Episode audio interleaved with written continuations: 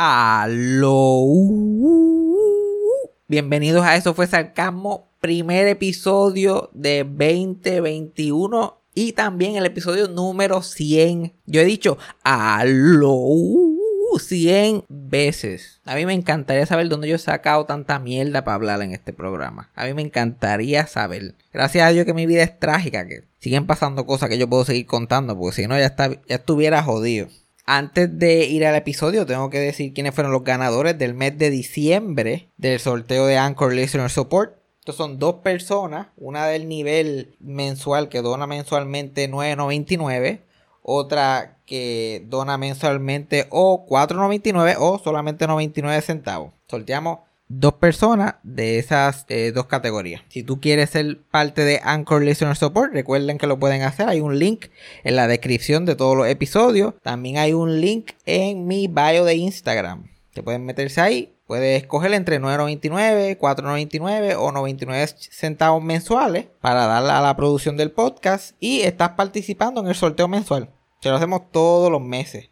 Y se repiten. Si se repiten personas, pues lo repetimos y así sucesivamente. Y créeme, si te apuntas en Anchor Listener Support, las probabilidades de ganar son altas porque no hay tanta gente. Te lo recomiendo. Los ganadores de este mes son Ivette López y Aneudi Navarro. Me gusta ese nombre, Aneudi. Me acuerda Aneudi Díaz del conjunto Quisqueya. Eso ya saben. Ivette López y Aneudi Navarro. Ivette y Aneudi, denme una llamadita Búscame en Instagram, vamos a ponernos de acuerdo para compartir virtualmente y nos conocemos y ya tú sabes. Eh, para este episodio número 100 del podcast eh, decidí hacer algo diferente que nunca habíamos hecho, que es como un best of, un lo mejor de eso fue Sarcasmo. Ya que hemos hecho literalmente 100 episodios, pues decidí que esto era un buen tiempo como que para mirar para atrás y le pregunté a la misma gente, a, ustedes mismos que escuchan el podcast, como que cuáles son sus momentos favoritos. ¿Qué es lo más que les ha gustado del podcast? Sus cuentos favoritos, sus historias y qué sé yo. Y usando la información que ustedes mismos me dieron, pues yo preparé este pequeño episodio con algunos de los highlights. van a ver a mí hablando mierda, está Cassandra por ahí hablando sus boberías, ya Jaira aparece por episodios anteriores, hay un poquito de todo. Y espero que lo disfruten la gente que ya los ha escuchado, la gente que a lo mejor la ha empezado a escuchar el podcast un poquito tarde y si quiere poner al día con alguno de los high points del podcast, también esto es una buena oportunidad. O simplemente quieres ir down memory lane, o sea, o ver como oye, ¿cuáles serían, ¿cuáles serán los momentos que la gente dijo? Y escuchar ahí par de episodios. O par de momentos pequeñitos de algunos episodios es una buena oportunidad para echar para atrás. Y una vez Cassandra y yo nos cogemos un brequecito, como unas mini vacaciones de una semana. Hay gente que se cogen dos y tres. Dos y tres semanas de vacaciones. No, yo no. Yo me cojo una, una. Y pujando. Ya la semana que viene volvemos y vamos a meterle al 2021 a top power a ver qué es lo que, a ver qué es lo que sale. Pero nada, play the thing. Eso fue sarcasmo. Fue lo único que había. Eso fue sarcasmo escucho todos los días. Eso fue sarcasmo. En el trabajo tú tranquilo. Eso fue sarcasmo. Con Fabián Castillo. Ah, yo quisiera empezar el podcast hablando de lo que a mí me da la gana, pero no. We have to have structure. Structure. Dios mío, señor. Por poco hago el podcast este, antes de que empezamos a grabar. ya era como, no me digas, don't tell me. No guardarlo, let's save it, save it. Let's save it. Save it for the microphone. save it for the people. Save it for the microphone. Eso un catchphrase nuevo tuyo. Save it for the microphone. Mm, eso fue sarcasmo y después algo ya final. Save it for the microphone. La gente no está viendo mi cara sexy ahora mismo. La gente, la gente no está viendo mi Instagram model look. Yo como que dije eso y después como que me eché, eché la cabeza para atrás como si tuviera el pelo largo y eché la mano para el otro lado. Te imaginé en una piscina, como que las fotos de las mujeres saliendo con el pelo en la cara, like... Como esos anuncios de Elizabeth Taylor de perfume, como que... De perfume. Yo no, me acuerdo ni cómo se llamaba, pero es como que... Secret. Y tuve un montón de movimientos así, como que nunca la ves directo en la cámara. Una mano aquí, el pelo allá. Dolce Gabbana. A mí me da gracia, esos anuncios los daban. Ya ella estaba hecha canto, pero los anuncios todavía los daban. y yo estaba como que. e- ella está así todavía. Yo debería googlearla. No busquen en Google a Elizabeth Taylor en sus Ay. últimos años. Si solamente tienen esa imagen de ella joven, like, there's no need. No hay necesidad de romper esa ilusión. Quédense con ella sin los anuncios de perfume, like, ah, ya. ¿Tú ¿Sabes lo, lo, lo bueno y lo malo de este podcast? De ¿Qué? hacer, yo hacer este podcast. Dime. Es que yo, pues, hablo de todo lo que me dé la gana y hablo de mi vida, de mi familia, de todas estas cosas. Y después todo el mundo que yo he conocido en toda mi vida lo escucha. Incluyendo mis padres, que no se pierden un, ca- un capítulo. Sí. Y eso es bueno, porque mi- mis padres, literal, la gente pensará que ellos se molestarán en eso, pero mi- ellos literal no me dicen nada. Yo súper contento, like, que mi mamá, like, es la fanática número uno del podcast. Ajá, literal. Al, al punto de que yo como que lo odio. Porque a veces uno no quiere hablar podcast. Entonces yo quiero llamar a mi mamá para pedirle chavo y ella, aló. Y yo, ok, cute, cute. I'll admit it, cute. Mándame 20 pesos. Y mi papá también. Como que escucha todos los capítulos y cosas. Pero la mayoría de las cosas que yo hablo en el podcast son conversaciones que yo nunca tendría con mis padres. Ajá.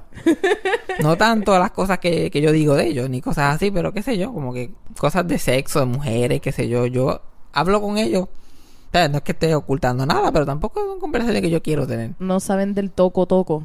Ajá, ellos no o- Yo nunca le conté a ellos el toco toco over dinner. yo como que, ve gigante, come coco. No, yo nunca, el tema nunca llegó. Pero ahora ellos escuchan todo esto. Porque cuando salió el podcast de la semana pasada, que fue el de entrando por la cocina y todo eso, Ujú. Pues mi papá me, después me llamó y yo estuve hablando con él. Hablamos como una hora, tuvimos una conversación interesante de lo que yo había dicho y de cosas de su infancia, como tuvimos una conversación bien open y qué sé yo qué más. Y eso está chévere, porque eso no hubiera pasado si no hubiera sido por podcast. Exacto, sí. Pero después, como dos días después, Ajá. mi papá me envió una foto. y yo estoy como que. Y tú sabes que tú puedes ver la foto.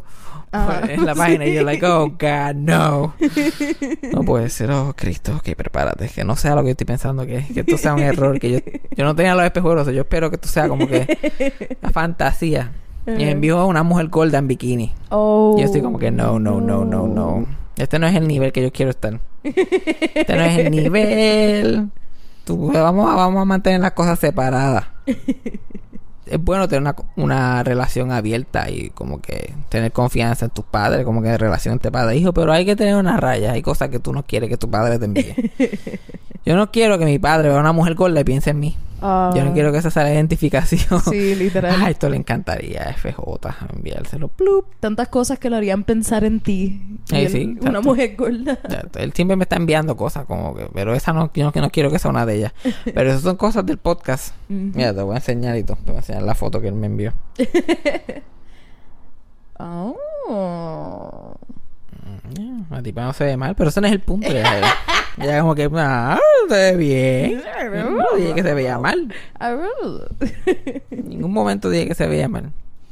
A mí de verdad que no me importa como que qué persona de mi familia escuche el podcast o amistades o qué sé yo.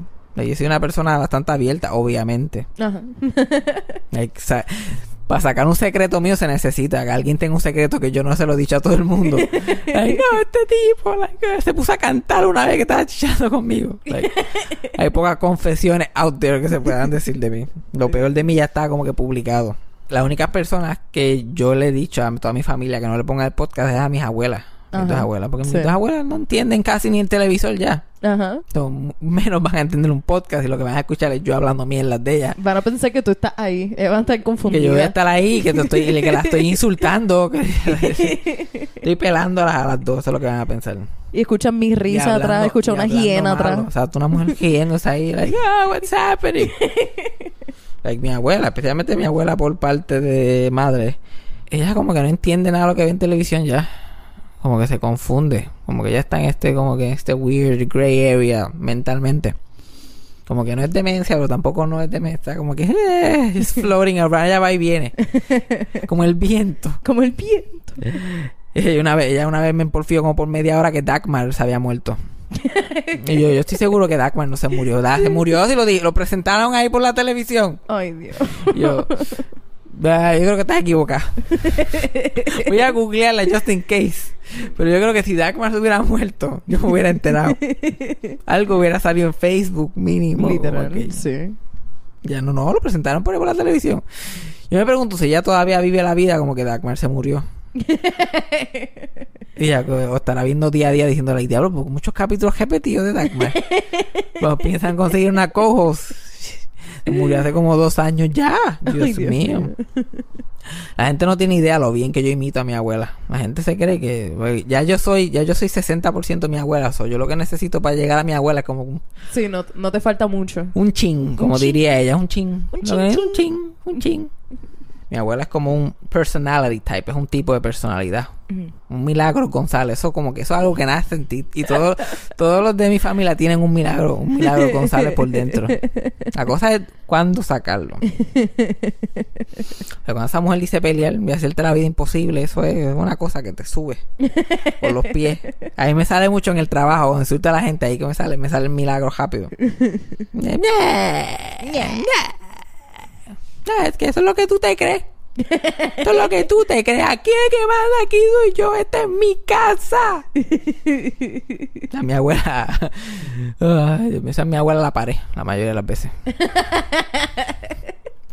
Pues mi abuela, este.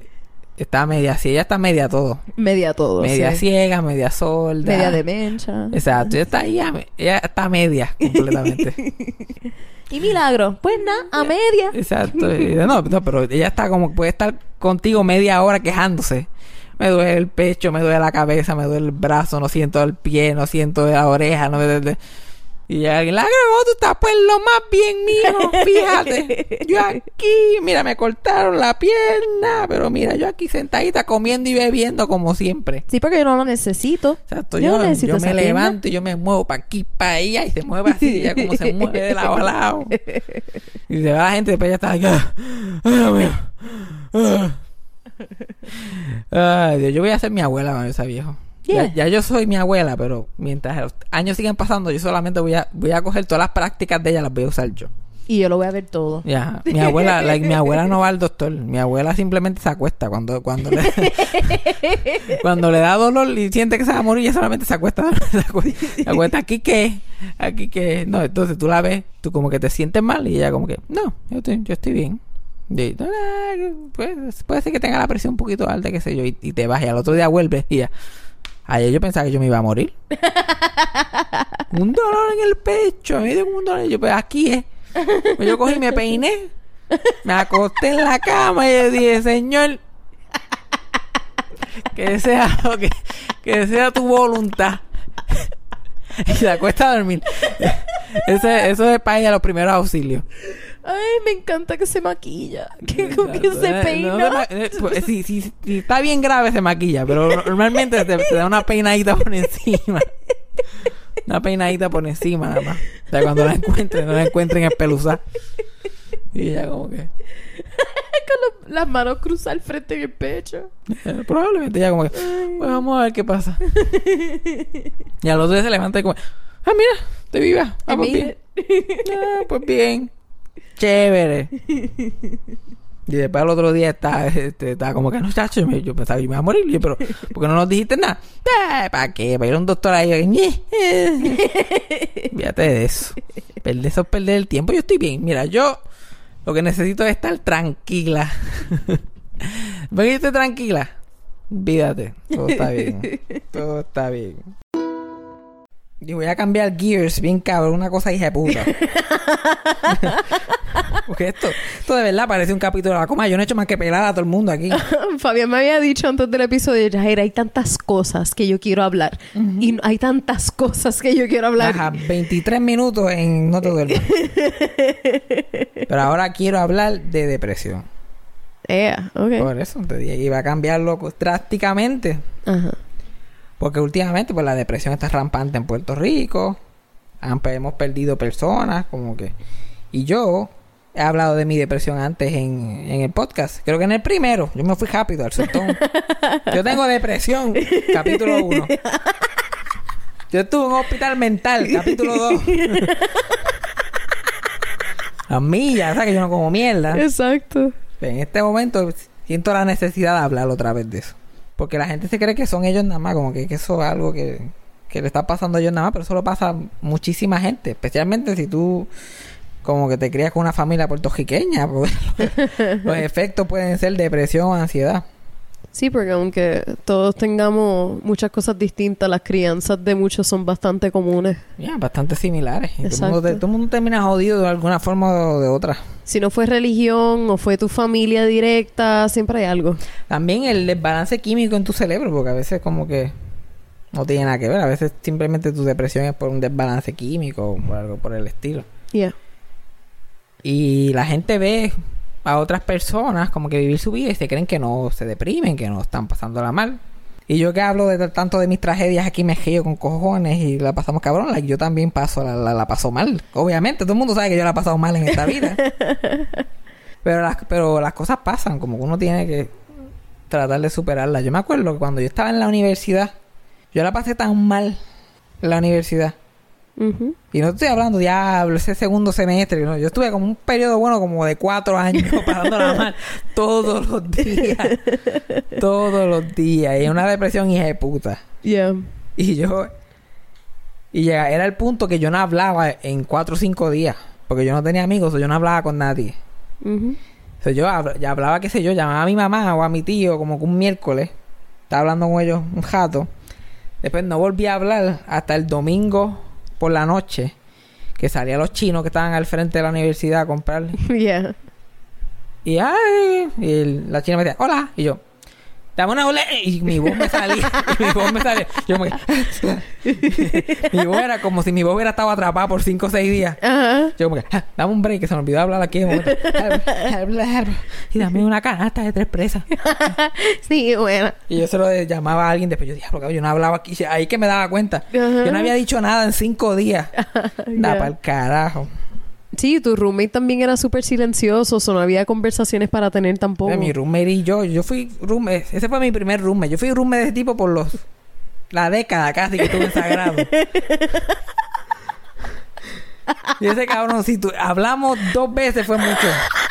Te lo juro. Hablamos el primer día que llegó y cuando se fue, yo dije, dame a hablarle. Yo como que, mira, mano, un loco. Cabrón, yo, yo he hablado más con tu roommate que tú. Sí. Porque ¿no? cogíamos clases juntos. Y nosotros estábamos horas en el cuarto juntos, no hablábamos. y yo no lo soportaba. Porque los cuartos en esos hospedajes son bien chiquititos. Ay, súper. Como que tú estás ahí y es lo único que tiene, porque a mí no me gustaba estar afuera con los revoltosos. Ajá. Entonces estaba ahí sentado en mi cama todo el día. Salía más que para clase y miraba para atrás a mi cuarto y me sentaba en la cama. Entonces él a veces llegaba, se sentaba, estábamos los dos sentados ahí, silencio. Llegaba a las 4, se hacían las 5, las 6, las 7, las 8. Yo me metía a bañar. Él se metía a bañar. Uno de nosotros apagaba la luz ya. Sin hablarse. Años. Y él me encabronaba. Más que me encabronaba de que todavía lo pienso y me da como un coraje por dentro. No sé cómo a mí no se me sale un milagro. Y estas son las cosas que pasan con roommates después de un tiempo. A mí me encabronaba. Cada vez que él comía con flay me daba ganas de matarlo. ¿Por qué? Con un cabrón. Porque él comía con flay en una taza. ¿Verdad? Colocaba con flay, lo ponía en la taza, qué sé yo qué más.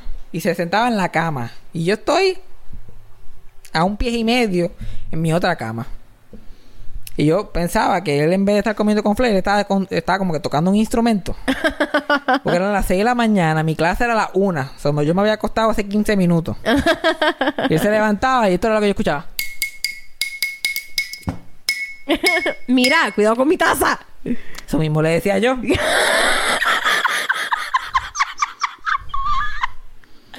y yo ese ruido ahí, no tratando de dormir, y parecía que lo estaba haciendo en mi oreja. Como que como si lo estaba haciendo a propósito. Sí, clink. Y yo, ay Dios mío, si lo vuelve a hacer, lo voy a matar. Ay, que no lo mates, no lo puedes matar. Imagínate toda la sangre que va a dejar.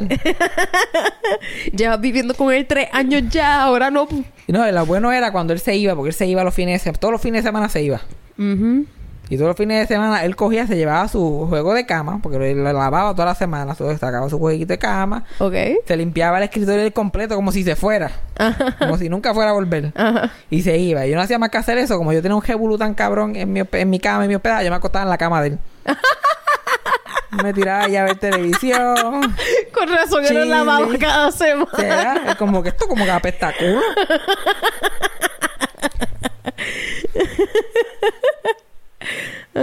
y, y yo tuve años sin amistades en Sagrado, como que nada. Y yo lo que hacía era ver YouTube todo el día. YouTube, eso era lo único que yo hacía. Yo no hablaba, yo no hacía nada.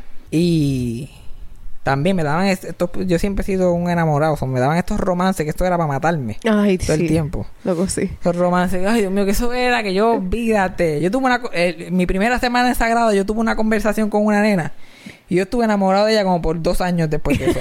Todos los días sufriendo, con el hueco encendido. El hueco El encendido. hueco. Eso es lo que eso es lo que mi tío le llama ese dolor, el hueco. Sí. El hueco. O sea, Sí. como que tú sientes como, como si tu pecho fuera un avión y se abrieran las compuertas. Sí, que tú sientes, tú presión, vacío. como no, que... No sientes presión, pero como un vacío, como si te estuvieras cayendo, pero no te estás cayendo nada. y yo sentía eso por cualquier mujer que me dijera permiso, estoy pasando por aquí. Y yo, ay, oh, Me está hablando. oh my God, I'm so in love.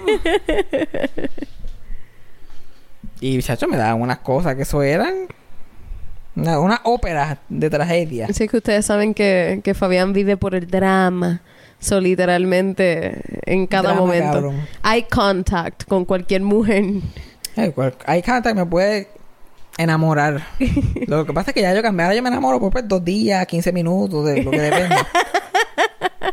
Pero, chacho, en esa época eso era obligado. Ocho meses mínimo, ocho meses había que meterle a eso. No importa si había sido un date, un día, nada. Una conversación. Y eran estas conversaciones que yo estaba hablando y la persona estaba asustada, pero yo no tenía suficiente como que contacto social con Social, la gente para sí. entender. Yo como que, mira, mira, mira.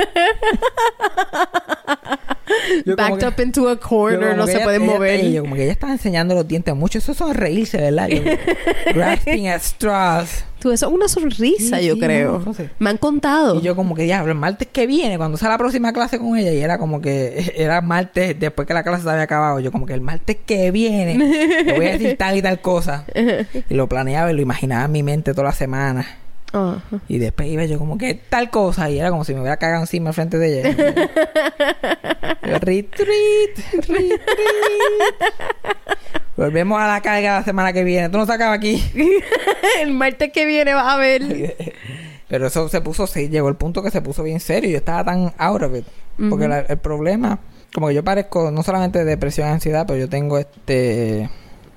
Me olvidó cómo se llama. Bipolar disorder. No, no es bipolar. Me han diagnosticado con bipolar, pero es como que BPD. Ah, BPD, sí. Eh, BPD.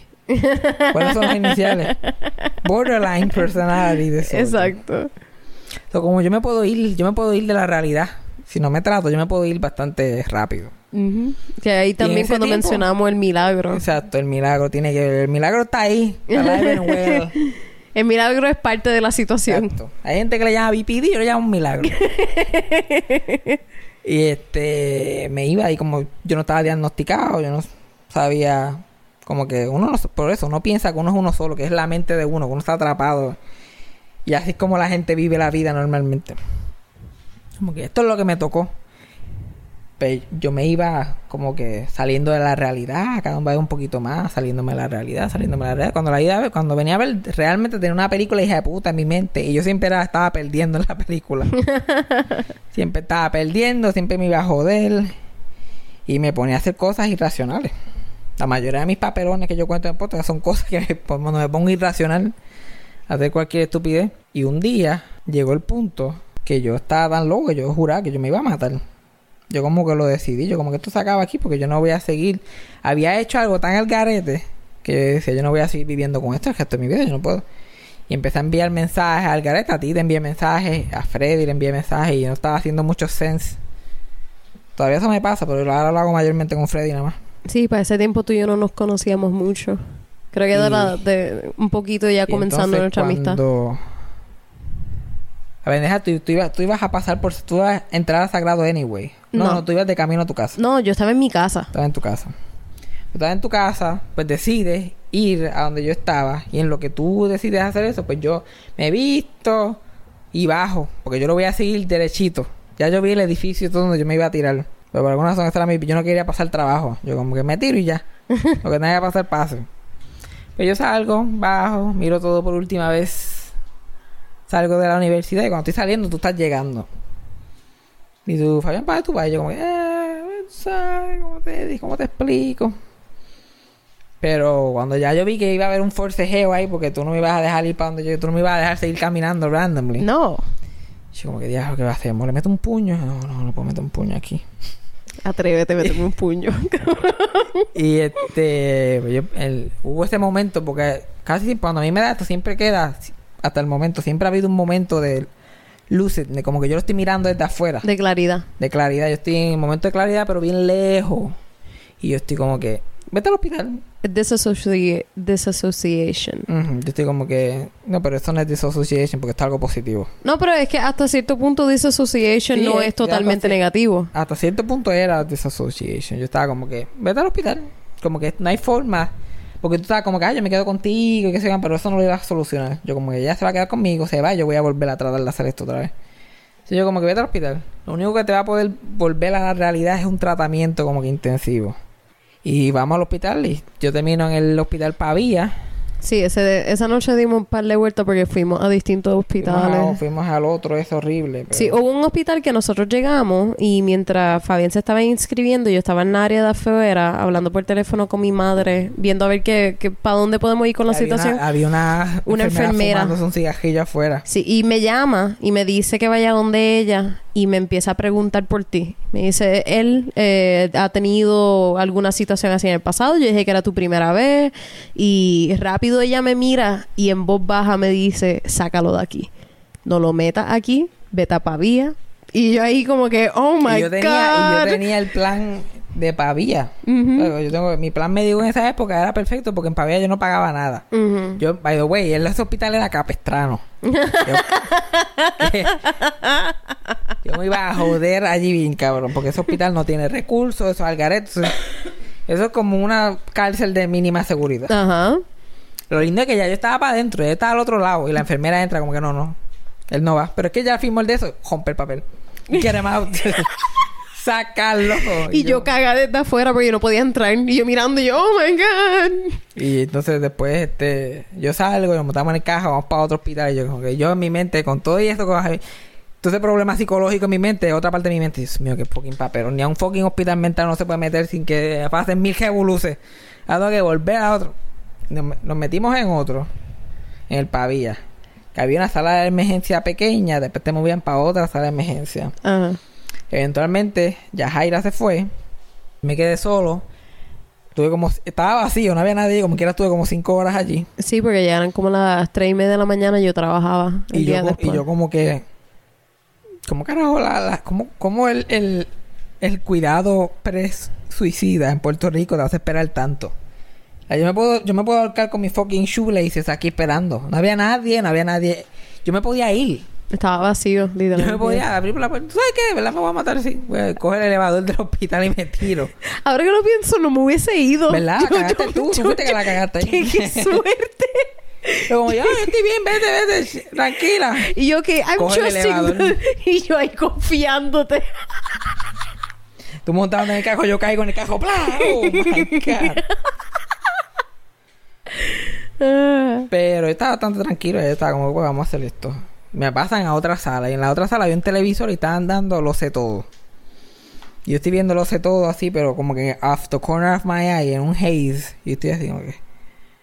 Porque estaba en estado vegetal, pero yo lo ve- escuchaba. Y yo siempre me voy a acordar que para ese tiempo en Lo sé todo estaba Carmen Jové. Esto fue como a las 3 de la mañana, pero estaban repitiendo Lo sé todo.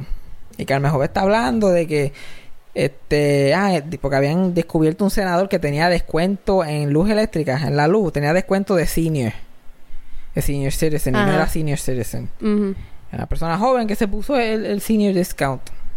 Y Carmen Joven como que, ah, tirándole al tipo bien cabrón, insultando, que sé como después dice, ah, yo tengo el senior discount, pero es por mi madre. Y yo entonces, ahí mismo yo volví a la vida y dije, ay, vete pa'l cara. Ámame el bicho, de verdad. Ámame, ay, por mi madre, cabrón, soy como 90 años. Tu mamá, tu mamá. Probablemente la mamá se murió hace años y todavía está diciendo que está viva. No, mi mamá, ya, yo sí, yo soy joven, mi mamá está viva todavía. Qué buen truco. Te Y revivió. tres meses después, ahí eso me revivió. El milagro me trajo de nuevo. Tan ridícula. Tan Ya para allá, ridícula. parece la cara de la tiene que parece un screen. Y diciéndome que su fucking, eso es un Marilyn Carmen, eso no es un milagro. y este, Este, pero eso fue lo que me trajo para atrás. By the way, meses después se murió la mamá de Carmen Jové. Ah. Después de ese evento. Yo quiero, yo lo que quiero es que alguien investigue la luz de Carmen Jové ahora mismo. lo investigue hoy. Hoy. Fe, ponme la fecha por ahí. Mira, mira, de verdad estamos como la coma ahí, hoy. Tirándola a todo el mundo. Yo no voy a tener carrera cuando termine este podcast. Y Carmen Jové, vamos a verlo. ¿Tiene Discar ahora? Es como, ay, no, no. Pendeja, es que bien. No, es mi hermana menor que tiene el descuento de cine. Tiene una bofeta. Y yo estuve en ese hospital cinco días. Ujú. Cinco días. Y la pendeja, yo era la única persona joven. Todos eran unos fucking viejos. Todos eran unos fucking viejos. Y by the way, como yo no sabía cómo funcionaba, yo pensaba que la gente me podía visitar. Yo pensaba que yo no lo tenía que decir a nadie. Yo pensaba como, ah, yo le texto a mi mamá todos los días, como que para que ella no piense que yo estoy en ningún sitio. Yo estaba súper chilling, que nadie se iba a enterar. Ajá. No hago más que entrar, que me hacen el check-in, que tu celular, celular, cargador, llave, todo lo que tú tienes, goja, no puedes usar ni goja. Yo tenía una goja puesta, ¡pum! Te la goja, todo. Y me encerraron. Y yo no tenía ni un pantaloncillo más que con la ropa que tenía puesta. Tuve cinco días con la misma ropa. Sin toalla. Sin cepillo de dientes. Sin pasta. Dios mío. Y yo aquí de odio esto. Y tenía un jaque, porque Yajaira me había dado su jaque anaranjado que me quedaba gigantesco. Ay, ¿verdad? Entonces yo estaba con el pelo todo revolcado, un jaque anaranjado gigantesco que me guindaba los brazos. Yo parecía un loco. y lo único que se podía caminar en el fucking, porque la área de psiquiatría estaba lockdown completamente. Ajá. Era como una L. Yo estaba todo el día como Charlie Chaplin. Sí, porque este, a Fabián le gusta caminar mucho. Ajá, y cuando estás encejado y sin televisor y sin nada. ¿qué carajo vas a Exacto. Hacho, pero en verdad fueron los días más chilling de toda mi vida. Sí, porque hay tantas veces que tú me has dicho que tú quisieras volver y ahora cuando me lo estabas describiendo yo estoy como que, ¿really? ¿Really quisieras volver? Eh, se me olvidan esos detallitos. Cuando llegas allí tu mierda, ¿verdad? Pero yo no pensaba en nada, era tan cabrón. Sí, porque te dan tanto medicamento Eh, y, estás chacho, tan cabrón, y eso- Y esos encerrado. fucking viejos peleaban por esas pastillas. Sí. Ellos gozaban. eh. Bueno, a la mañana, mira, tienen que desayunar y no, y las pepas. Las pepas cuando vienen. Pastillitas, todos mis medicamentos. Cabrón, hacían una fila que si tú no empezabas, te tocaban la cola si no estabas ahí temprano. Ajá. Era como si fueran a regalar juguete. Oh my Y te daban God. pastillas tres veces al día. Ajá. con cada comida. Chacho, y era cabrón porque tú no era que estabas como que súper dormido, pero te podías quedar dormido cuando quisieras. Ajá. Ya yo tenía un horario ya en mi último día. Yo me levantaba, daba mi vueltecita por la L, ratito, hasta que servían las primeras pastillas. Y ¡pum! Tomaba mi pastillita. Después a desayunar. Desayunaba, pa, pa, pa. Me quedaba sentado por ahí escuchando a los locos hablar. Había uno, y había uno que estaba sentado al lado mío un día y él como que... Mira, este... El cabrón le encantaba como que la comida. La comida estaba hija de puta. Sabía bien buena la comida de ese hospital. Ay. Y él quería algo que a mí no me gustaba. Y dije, ah, mira, ¿tú vas a comer eso? Y yo, no, digo, cógelo. Sin miedo. Ok. Y ya, ¿de dónde tú eres? Y yo, como que, ah, yo soy de tal sitio. Ah, yo soy de Cabo Rojo. Y, ah, sí, de verdad. Bla, bla, bla. Y estamos hablando, tenemos una conversación súper normal. Y yo, como que, ah, qué chile este tipo. Ujú.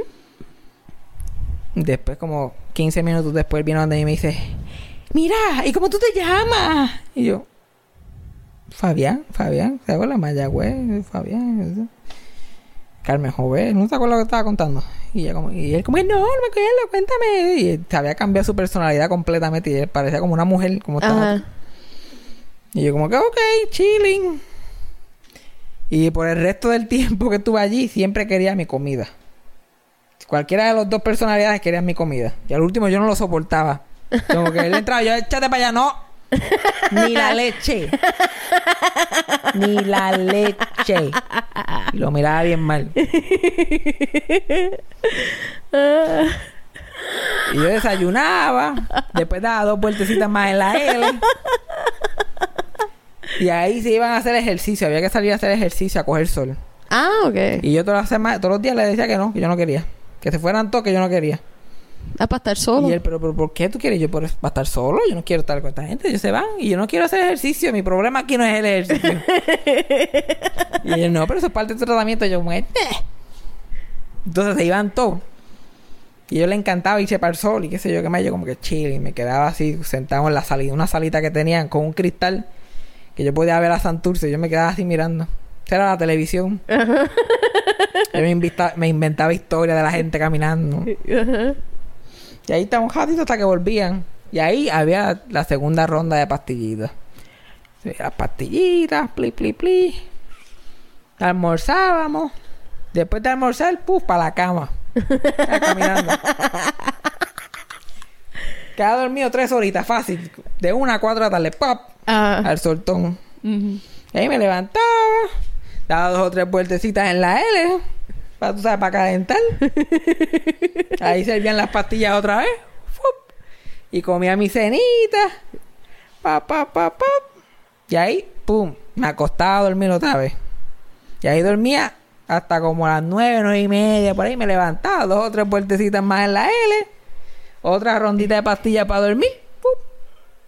Y dormía toda la noche. Y eso era knockout, como si parpadeara. Como que, yo- si yo quería dormir, lo único que yo tenía que hacer era cerrar los ojos. y después, seis horas después, ¡ah!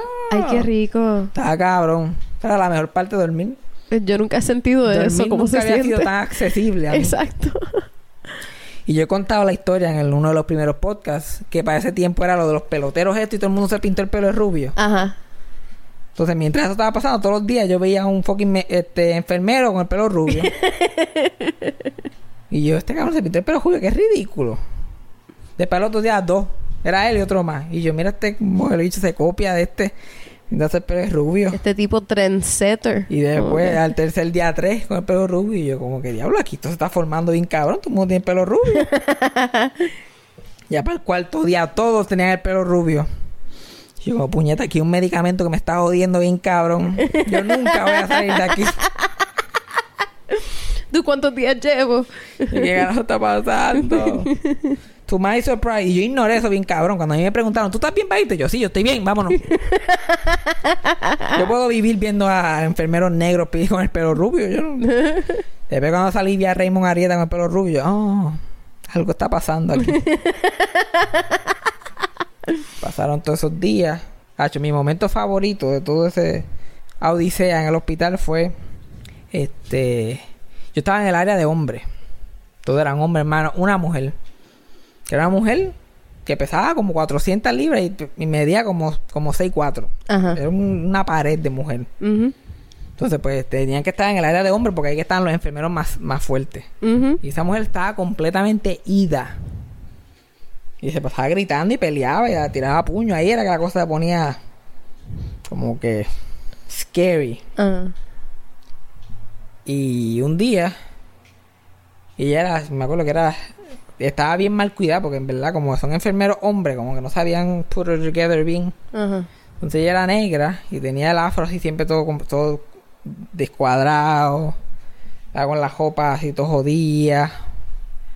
Y un día yo salgo de mi cuarto y está esta mujer enorme, sin pantalones ni panties puestos. Y está caminando directamente a donde mí. Y en manda. Y yo, like, ¡ah! Gritando por alguna pendeja. Y yo, like, ¡ah! Y la enfermera como que, ¡mira! ¡Fulana! ¡Ven acá! ¿Tú no estás metido todavía? Y yo, like, ¡ah! Y yo andaba para el carajo. Y ella cuando llegó a donde mí, ella me dijo, yo soy la presidenta del Banco Popular. Y yo, ya para el carajo. Y ahí estás despedido. Y yo, yo ni sabía que tenía trabajo en el Banco Popular, ya me votaron. Y you fired. Y ese mismo día, lo más que me dio gracia, pues yo estoy en el pasillo dando mis vueltas. y este, un enfermero está con el carrito de los medicamentos. Y en el carrito él tenía una botellita chiquita de agua para que la gente se tomara las pastillas. Pero la botella se cae. La botella estaba ya casi vacía, lo que le quedaba un chispitito. Pero se cae abierta y juega. Y mientras va jugando, suelta una linecita de agua. Chiquitita, así, plup, y ahí la recoge el tipo. Y no hace más que el tipo recogerla. Y un viejo que se llamaba Walter, jamás lo voy a olvidar. Walter camina y hace.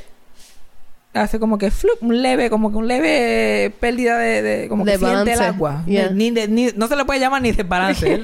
Siente el agua en el piso y se tira al piso como trompetilla. ¿Qué? ¡Me caigo! ¡Ay! ¡Me caigo! Y se acostó en el piso, que se había caído. Ay. ¡Ya! Y empezó a gritar allí y a todo que el enfermero así, como, como, Como Woody. Cuando mira a Buzz en Toy Story, como que... como que cabrón. Había una cámara, el enfermero iba a estar mirándolo directamente, como si estuvieran The Office. Literal. Igual te la like, ¡ay, Dios mío! ¡Llévame a hacerme una placa! ¡Llévame a hacerme una placa! Parece que era adicto a las placas o algo así. pues ese era su plan de escaparse, iba a hacerte una placa y salía cogiendo. O es hipocondriaco. Ellos. Nah, eso no parece, ¿verdad? Parecía que él quería irse de allí. Porque él sabía que no se había hecho nada. Porque él literalmente se tiró al piso. Ya, hay una placa. Y el, el enfermero ahí mirándole. La enfermera que estaba detrás, la recepcionista estaba detrás del cristal mirándolo. Y todo el mundo así, todos los, todos los pacientes así mirándolo. Y él, ay, tuvo un jato ahí. Y como que ya llamamos a alguien, ya mismo viene. Ay, Dios mío, más". Y yo estoy ahí con mi con la segunda mitad de la manga del jacket como para atrás. Estoy así, la- las manguitas así detrás, porque mi- mis manos están en el medio del, del brazo del. Ajá. Y empiezo a decir, a aplaudir. Y yo, demanda, demanda, demanda. Y todos los pacientes, demanda, demanda. Y yo, chacho, yo nunca había estado tan arrebatado de drogas en mi vida. Yo, ay, demanda, demanda. ¿Tú nunca me has contado eso? Bien cabrón. Yo, yo riendo bien cabrón. Yo parecía un nene de fucking escuela intermedia. Cuando pasaba cualquier cosa en la escuela, que están motivados. Ya, lo cabrón se cayó. Tú fuiste esta pendeja. Fue la primera acción que yo vi en todos los días allí. Y después al otro día de, de que pasó eso fue mi último día. Y ya yo estaba tan cómodo. A mí se me había olvidado mi vida fuera de... Yo no había mirado mi teléfono en día. Yo no había hablado con nadie en día. Estaba chilling, cómodo. Me levanté como siempre, di mis vueltitas, pa, pa, pa. Y me acuerdo que me estaba comiendo un pastelón, que ese era el almuerzo de ese día, y estaba buenísimo. Y yo, diablo, si luego quedé en pastelón otra vez, yo estaba pensando en mi futuro. Sentado en la mesita, mirando para el cristal a Santurce, y yo como que, diablo, esta es la vida. Y ahí hay un enfermero entero, mira Fabián, te va. Y yo, ah, ¿verdad? Que yo tengo una vida ya. ahí fue que me acordé, yo, hay gente esperándome. ¿Verdad? Mira, yo tengo un trabajo. Oh my God. Y yo, dale, vámonos por el carajo. Yo no tenía trabajo para ese tiempo. ¿No trabajaba en No. estudio y trabajo? Ay, pero aquí eso no importa. Eso no importa, no es como si me pagan, ¿verdad? I don't give a fuck. Yo Te como- pagaban, it's a work. Y yo como que... Pero no tenía que ir todos los días. Eso sí. Y yo como que... Ah, dale, vámonos. Y él, no, no, tienes que esperar una silla de ruedas. Y yo, ¿para qué? O sea, que check out de todo el mundo. En los hospitales son con sillas de ruedas. Ajá. For insurance purposes. Yeah. Pero en lo que yo estoy esperando la silla de ruedas ahí... Y todo el mundo, mira, para recoger tus cosas. Ah, yo no tengo cosas. A que con mi bolsita, el celular, mi bolsita, como un preso, mi bolsita con mi celular y mi cargador. Yeah. Mi otra bolsita con mi goja, me puse mi goja. Todos los pacientes se pararon así en la pared, porque el elevador iba a abrir allí mismo. Y allí me ponen mi sillita de ruedas, yo me siento en ella, pap, y me van echando para atrás. Y de momento yo los veo, yo como que esta gente yo los voy a, yo no los voy a volver a ver en mi vida, la mayoría de esta gente. Ajá. Echan para atrás así, y yo no sé qué decirle, y ellos están como que callados así. Y yo como, como todavía estoy arrebatado hasta el culo. Yo estoy como que a pensar en algo para decirle y yo. Levanto los brazos, yo digo, ¡arriba corazones! Y ahí mismo se cerró la... cerró el elevador. Y no dice más que decirle. Y yo, ¿por qué carajo yo soy Titi Ru? ¿Quién dijo eso? Yo miré al enfermero, yo, Ju Fernández. Yo soy Ju Fernández. Y se me había olvidado. Entonces el enfermero, entonces el enfermero me lleva hasta el lobby. Y él como, ah, ¿quién te viene a buscar? Y yo, ah, nadie. Ah, ok. Ahí mismo me baja de la silla de juega. Y se va. Y yo me quedo parado en el medio del lobby todo jodido, apestoso. yo, diablo, tengo una peste en esta boca. Vamos a empezar por ahí. Soy dentro del gift shop. Y tengo chavos en mi tarjeta. so yo voy al gift shop y yo cojo una caja de chicle por lo menos para que me dé hasta llegar a, a mi al, al hospedaje sagrado. Y pongo una caja de chicle. Y el mínimo es 10. Y yo cojo como 15 cajas de chicle. ¡Pla! Sin decir ni una palabra. y ella me los cobra, yo paso la tarjeta y salgo. Y ahí mismo pido un Uber. Con mi bolsa gigante de un montón de chicle. Uber pasa, ¡pup! Y yo, "Ay, ¿cómo está? ¿Todo bien? ¿Todo bien? Ay, ¿qué, qué pasó? ¿Todo bien? Eh, hospital mental ahí una semanita. Iba, a suicidar, pero todo era worked out al final. Llego a Sagrado. Ok, ya, gracias. Le doy una caja de chicle al tipo de propina. ¿Qué? ¿En serio? Y tenía como 20 cajas de chicle. Y tú entrando a sagrado repartiendo cajas de chicle. No, no, yo entré, me bañé, me- chacho, un baño se sintió cabrón, me lavé la boca, me arreglé bastante, me puse ropa, me vestí bien y. Y voy al estudio de trabajo, donde yo hacía estudio de trabajo. Y yo, ¡eh, llegué! Ahí sí, repartiendo chicle a todo el mundo ahí. Chicle para ti. You get a Y- y gum. todo el mundo You como get a si- gum. Y todo el mundo como si hubieran visto un fantasma. Porque ya todo el mundo se había enterado. Ajá. Todo el mundo like, ay, yo like, eh, todo el mundo yo todavía arrebatado bien cabrón. Ah, chicle para ti, chicle para ti. ¿Dónde está Walter? ¿Ya le dieron la placa? A Walter le han hecho la placa esa. Ay, Dios. Chacho, qué ansiedad me da a mí hablar con la gente americana. Bueno, tú lo ves, tú, lo, tú lo notas siempre que yo estábamos por ahí por la calle. Yo like, Y sale como si fuera shy, pero yo sé que es porque no quieres hablar. ajá. Pero yo sí shy así con gente en general también en español, pero inglés como que mucho peor. Inglés es yo a los 15 años. Yo like, no me vean, no existo. Yo necesito. Uh. Como el mesero de IHOP que venía a joder. Ay, fucking mesero de IHOP. Pues eso es lo malo andar con mujeres, yo te digo. Si ya, si yo andara con Freddy, nada de esto me pasa. Nada, nadie, nadie ni los ve. Rápido, todo el mundo quiere ponerse amistoso. Mesero ese de IHOP. El mesero y la mesera, que es una cabrona, y le voy a explicar por qué. que si ella me hubiera atendido, no le hubiera dado nada de propina. El mesero, eh, rápido se me mete el milagro tan risueño. Rápido que uno va para allá con esa sonrisa. Estás trabajando, ¿por qué tú estás tan feliz? Primero, si estoy viendo tu sonrisa, estás mal porque supone que tengo una mascarilla puesta. Exacto. Pero, ya yo, pero yo, yo veo sus pómulos fuera de su mascarilla y, y su nariz, by the way, porque este es el, el- la bandera de Texas debería tener una nariz por fuera de la máscara. Y el toche, y tú, como tienes ese fake personality que puedes prender, y en piloto automático puedes sentir, él, él jura, él jura una conexión para toda la vida y tú estás ahí, like, hablando mierda. Y después, cuando tú te vas, él empieza a hablarme mierdas a mí. y a hablarme mierda de ti. Y yo, like, "Eh", y yo, like, please, please, por favor. No, no, I don't want it. I don't want it. Yo salí de allí pitado. Me acuerdo que ya habíamos terminado de comer y tú fuiste al baño y yo salí de allí pitado. Cuando él fue a empezar a hacerme conversación, yo salí de allí pero pitado, pitado. Like, me fui, estoy afuera y viene la otra mesera y me dice, mira, la muchacha que andaba contigo dejó la cartera y el celular en el asiento. Yo no me había dado cuenta. Yo, ay, gracias. Yo, uf, y ahora yo me quedo con la carterita en la mano y le digo, mira, lo dejaste. Pensando que yo voy a quedar como el héroe que yo pensé lo suficiente. Porque yo pienso, si la mesera ya me lo dijo a mí, no tiene que contárselo a todo el mundo. Si yo siento que es necesario, se lo cuento a la persona. Le digo a ti, mira, la mesera me trajo esto. Pero yo no, yo no iba a hacer eso. Ya yo estaba doubling down en que iba a hacer... Todo el crédito iba a ser para mí. y yo lo traje. Y lo lindo es que yo como que empiezo a decir, sí, mira, traje. Y tú, like, la mesera me dijo, like, puñeta, hija la gran puta. ¿Qué cojo? No me pudo dar ni eso. Ni eso me pudo dar. No, él, mira, él salió por ahí, dejó tu cartera, pero no te preocupes que yo se la llevé. Ay, sí que quería cinco pesos más de propina. Un premio. Pues si el tipo ese no hubiera estado hablando mierda, estuviera sentado allí todavía. Porque bastante cómodo que estaba. A mí eso me pone mal, me pone mal. Entonces, a mí cuando yo era chiquito, era peor todavía porque la gente asumía, yo era yo aprendí a hablar inglés y español a la misma vez. Ujú. So, la gente asumía que yo era un gran un- una gran herramienta para tener chiquito. Ajá. Ah, no, chacho, vete con él, que él sabe inglés. Y mi abuela me ponía a leer cartas del Seguro Social que yo ni entendía. yo, eh, ¿qué, qué, te- qué dice ahí? Y hablándome de cuentas, chavos, de leyes, y yo. Eh, es milagro González, ¿verdad? pues yo creo que es a ti la carta. Eso es todo lo que podía decir. Y peor fue la primera vez que fuimos a Florida. La primera vez que viajamos a Disney, yo tenía 12 años. Y mi papá no sabe hablar inglés. Bueno, ahora lo entiende. y y- pero todavía lo habla tal sanchita. ¿sabes? ok. Pero para ese tiempo menos sabía. Mi mamá nació en Nueva York, es maestra de inglés, entonces ya sabe inglés. Pero mi papá nada que ver.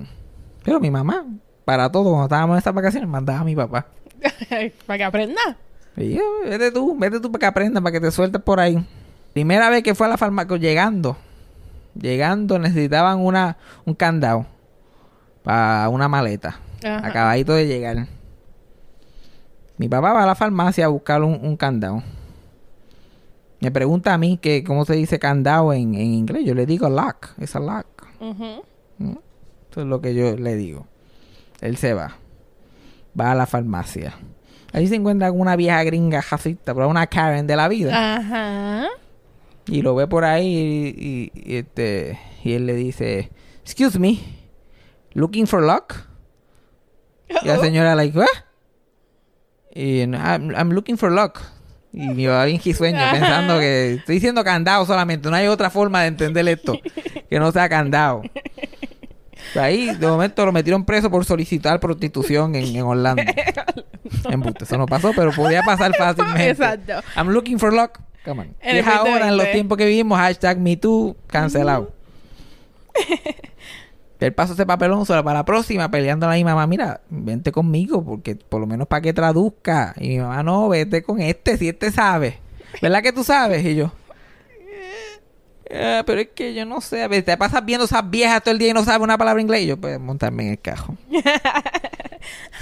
Me acuerdo que fuimos a McDonald's. Y en McDonald's, yo me fui de mi cuerpo. Yo me fui de mi cuerpo. Ese fue el crical más grande que he visto en toda mi vida.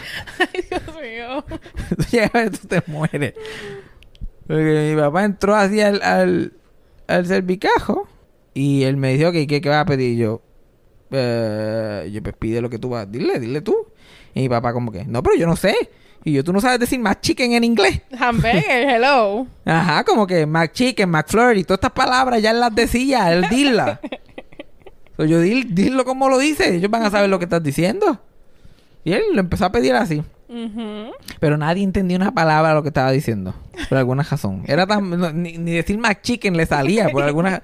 O McFlurry, o, o, o qué sé yo, Nuggets. Una palabra como Nuggets. El que estaba ahí tenía daño cerebral. Yo no sé qué es lo que estaba pasando.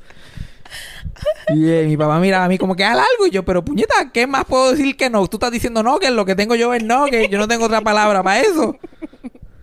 Nos pasan a la ventanilla y hay como que un mexicano, whatever, yo no sé, un tipo, un hispano. Ponen al hispano lavando platos, lo ponen, al ilegal, lo ponen en la ventanilla. Y él empieza solamente a gritar, ¡hamburguesa! ¡Hamburguesa! Y nosotros nunca hemos escuchado hamburguesa tampoco, porque somos unos jíbaros. Anda, pues ya se nos complicó más la situación. Y literal, mi papá, like, eh, un chicken, nugget, fry. Y yo, y yo mirando el cristal para el frente, escuchando más que McDonald's, chicken fry, más chicken. Y el tipo del otro lado, hamburguesa, hamburguesa. ¿Cuántas? Y yo, like, mirando para cristal, yo, like, algún día yo saldré de esto. Algún día, señor. Esto se tiene que solucionar de alguna forma. No vamos a comer, de eso estoy seguro. De que vamos a comer, de que no vamos a comer, estoy segurito. Ay, Dios mío. Por eso yo me escondo detrás de ti en Subway. Ay. Que te que decir sándwich. Ay, Dios mío, qué horrible. Pero ahora mi papá, mi papá no sabe inglés todavía casi nada, lo entiende. Ajá. Pero pronunciándolo, ya, no, no en oraciones completas ni nada de eso, pero se defiende lo más bien. Ujú, ok. Ahora él va a todos lados y la gente lo entiende. Ahora como hay mucho más hispanos también Sí, también. en Orlando, pues, de eso. Pero yo vamos, vamos a, like, ahora cuando yo voy para su casa, vamos para McDonald's y él pide. Y el pibe. Yo todavía nada que ver. Yo pide ahí. y tú lo vieras a él. que él como que... Hi. Tú, number three, all cokes. Y ya está. Y yo, anda, para el que más este. Qué bestia este hombre. Un genio. Eso es todo lo que teníamos que decir la primera vez. Porque aquí como que a todo el mundo le gustan los números. Aquí de los combos. Sí, sí. No me digas el nombre, lo que dame, dame Sí. número. Yo pensaría que decir tú number three es un poquito más complicado. Exacto, pero tú dices como que, mira, dame dos piezas. Eh, You mean a number five? Ajá, Como mira, las dos piezas. Number five, ah, tan brutos son aquí que, que se- no me lo complique. number four, number five. La, yo trabajo en un food, no me lo hagas muy complicado. Oye. Yo, mi papá le cogió el truquito. Y eso de Coke, decirle Coke a la Coca-Cola. Coke. Coke, with three Coke. Y yo, Coke, vamos a Coke y todo en este McDonald's. Ya me dio. Yo sé que este baje yo estaba medio shady, pero coño. Yo quería Coca-Cola o Pepsi, qué sé yo. I'll take No, the no. Coke, though. Three Coke. Yo, pues, three Coke, tres gramos. Yo como que mucho, yo como que comí antes de venir para acá. Cabrón, estoy enfermo para colmo. si me escuchan toser, que estoy todo jodido. Llevo toda la semana jodido. Eso realmente no es lo que me tiene encojonado. Que Lo que te me tiene encojonado es que esta- este apartamento se está cayendo en canto. este apartamento está cayendo en canto y me tiene bien encojonado. Ay, sí. Aquí todo se Ahora que tengo para unos chavitos extra, todo se rompe. Ya yo me siento como los viejos.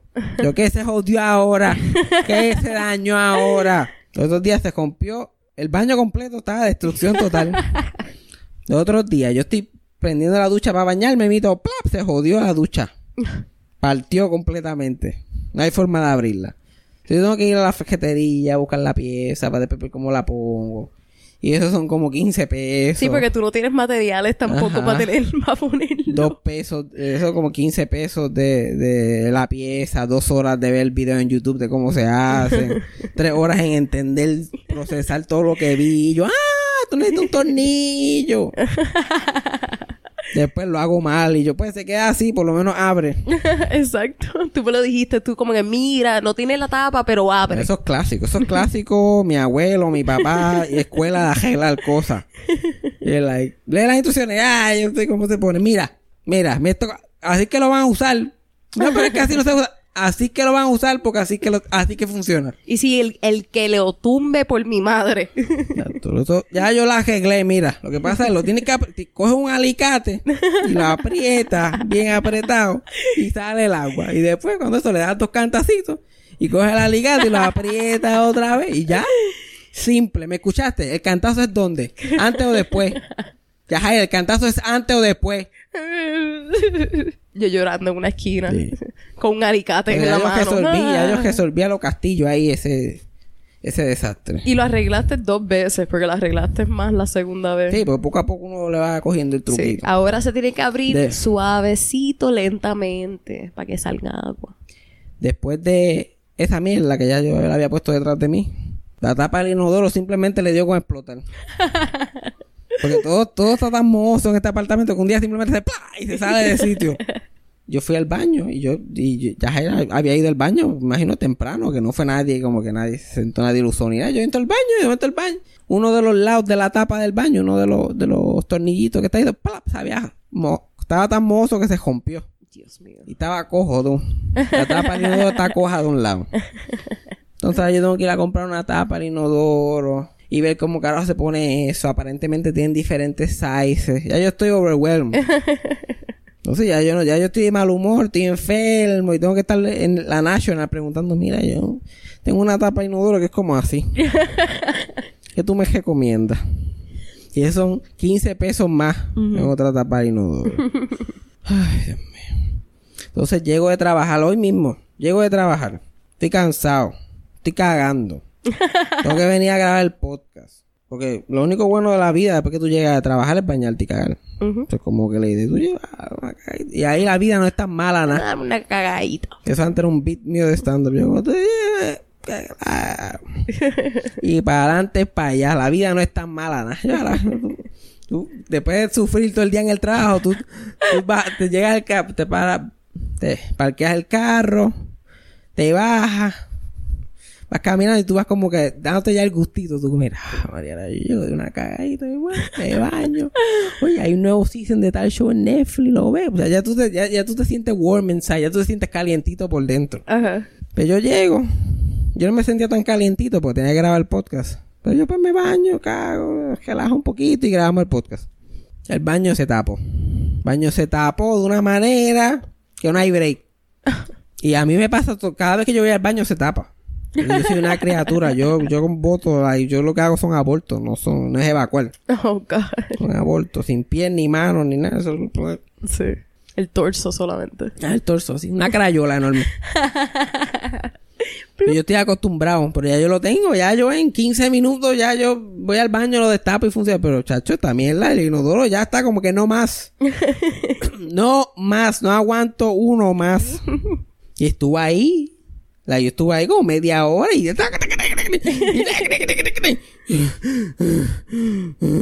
Y ya yo no estoy de humor, Dios mío, yo llegué a trabajar y, y cagué porque me quería sentir bien, me bañé y ahora estoy ahí con agua de inodoro chispeteándome en la cara. Ay. Esto no es la vida adulto que yo me imaginé. Por esto no fue que yo me fui de mi casa. Mm, Pero todo esto es calma. ¿Por qué? Esto es calma. Porque yo siempre he tenido esta cosa de tapar los baños. Siempre que yo voy al baño yo lo tapo, eso es mi costumbre. Pero cuando... Porque yo parezco de estreñimiento. Pero cuando yo era chiquito y vivía con mi familia, yo iba al baño y seguía caminando porque yo no iba a volver, volver a ir al baño en seis días. Ajá. Pues yo iba al baño, dejaba un desastre allí, yo como que chilen, breguen ahí con lo que puedan. Y mira, tú vas a tapar ese baño. Pues, y cuando vuelva a cagar y está tapado, pues, bregamos a eso. Oh my God. Tú necesitabas tu propio baño. Y mi pobre padre, que le pasaba lo mismo que yo. Lo mismo que yo estoy pasando ahora le pasaba a mi padre. Mi padre llegaba, él trabajaba en Ponderosa, de gerente, un trabajo de mucha presión. Mucho, como que bregar con clientes, que eso es una mierda, lo último del mundo. Bregar con gente, llega unos turnos de noche, de día, tenía turnos jodativos constantemente. Eso, él llegaba por la tarde y que es lo único que él quería.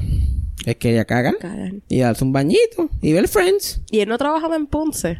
Ya, Que trabaja tenía en que Ponderosa guiar. de Ponce. Guiar con cojones. Y vivíamos en Mayagüez. Él trabajaba en el Ponderosa de Ponce, que era una hora, una, hora, y diez. Por el sur, sí. Pues, y le pasa lo mismo que me pasó a mí hoy. Le pasaba muchas veces, llegaba una hora y pico cagándose, loco, por bañarse y ver a Friends, como cualquier persona normal. Mm. Y esto, es- esto es 100% cierto. La que mi papá a mí nunca me peleó por, mira, vete a botar la basura, vete a echarle gasolina al cajo, limpia tu cuarto, no te masturbes.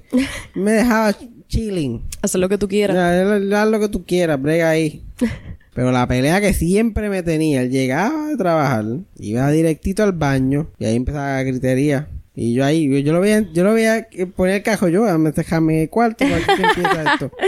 Que ya mismo esto se prende. Yo entraba al cuello, yo entrando al cuarto y cejando la puerta. Y él, ellos me dicen, en mi casa me dicen FJ, porque mi, mi papá también se llama Fabián. Y el FJ, bendito, ¿cuántas veces te he dicho que piques el mojón? y ya él tenía esta conversación súper seria conmigo, entraba ahí.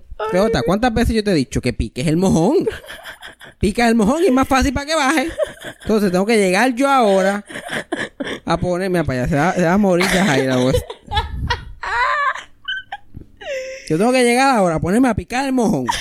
Para después yo pues... Picar mojón ajeno. Exacto, es como... Como cuando tú estás teniendo sexo. Sea, Cuando tú estás teniendo sexo y, y, y te viene. Como No que sé. tienes que limpiar todo eso. Esa es la peor parte porque tú no quieres bregar con eso. Ya tú terminaste. es como, es como bregar con semen antes de venirte. Yeah, yeah. Que mi papá está picando un mojón cagándose. ¿Usted podrá imaginar cosas similar? Sudado del trabajo cagándose y picando un mojón que no es de él. Ya eso es ser un padre. Ay, Dios. Ya, yo hice unas peleas y lo lindo que me lo decían con esa seriedad. Con la vena brota. Pero, pero pica el mojón, chico. Ay, Dios. Todos los días llego aquí, él no puedo ir al baño porque pica el mojón. Y él me llevaba y todo para enseñarme cómo picarlo. Y yo como que a mí, yo no lo voy a picar. Yo no Pero- voy a picar un mojón. Tú eres como cuando regañan a un perro que lo llevan a donde el mojón. poco me que estrega ahí, mira. Sí, Como, mira que tú hiciste. Mira que tú hiciste. Y yo como que yo sé cómo hacerlo, pero yo no lo voy a hacer. Yo te pique.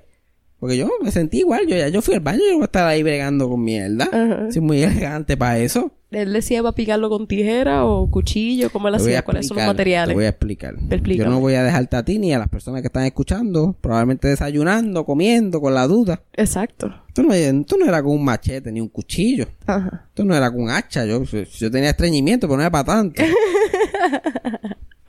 Esto sería bien simple. Y yo, yo estoy seguro que mucha gente por allá me escribirán, mira, yo tenía un de esos también para picar el mojón. Ya tú verás. Estoy seguro que yo no soy el único. Eso fue sarcasmo, trayendo los problemas reales de la gente. Lo que nadie habla, suicidio, picar mojones, Picar mojones. trayendo los temas que son los relevantes. Los relevantes para nuestros escuchantes. En casa había una palito. Palito que estaba, mira, puesto detrás del inodoro. Tenía un lado como que se había mojado mucho El palito de Fabián. y el otro lado seco. Y el palito estaba detrás del inodoro. Tú lo podías encontrar fácil, pero no lo veías. Si no sabías dónde estaba, era difícil encontrarlo. Ok. Y ese palito era de una bandera de José Yo 2004. Las banderitas de plástico que dan. Sí. Pues un día esos plastiquitos se rompen rápido. Pues, sacaron el plastiquito, todavía tenía las grapas, todavía tenía las grapas mozas, Sí. donde había estado la bandera pegada en algún momento. Ese palito estaba pa- para atrás. Y el único que lo usaba era mi papá, porque mi mamá era otra que pichaba. Porque la cosa, habían dos baños. Pero uno, siempre mi hermano se estaba bañando cuando mi papá llegaba y el otro, pues había que picar el mojón. pero ahora, pero ya a mí, a mí la vida me la está cobrando cara. Mm. Ahorita mismo yo ahí, después de todas las veces yo me, me burlé, me burlé de mi propio padre. Yo allí, literalmente agua de inodoro cayéndome en el pecho y en las manos. Y yo le dije, ah, tengo que meterme a bañar otra vez. Mierda. Va a haber un día que yo voy a llegar y va a haber un palito detrás del inodoro, ¿verdad? No, no, no, no. No, no, eso hemos va llegado. No hemos llegado a ese Porque punto. la razón que yo paso tanto trabajo es porque yo no quiero picar el mojón. Ah. Eso tiene que irse en un canto. Ujú. Eso se da en un canto o no se va. Tú pierdes parte de, parte de tu alma si tú No, picas el mojón. Sí, yo- ahí mi niñez murió. Yo me prometí de niño. Yo, yo, yo hasta, hasta cuando sea grande, yo nunca voy a picar un mojón. Yo no voy a hacer como mi padre. Rendirse al mojón. Yo voy a buscar una forma. Y así fue. Y así fue. No sé si estaba imitando a Milagro ahora mismo. Se No, parecía. ese era yo chiquito. No- yo, cuando sea grande, yo no voy a picar mojones como mi padre. Yo no voy a ser parte de esta sociedad de gente que trabaja y llega y tiene que picar mojones. Yo voy a ser un comediante. Yo voy a ser millonario. Le voy a pagar a alguien para que los pique. Era mi sueño. Pero mírame aquí.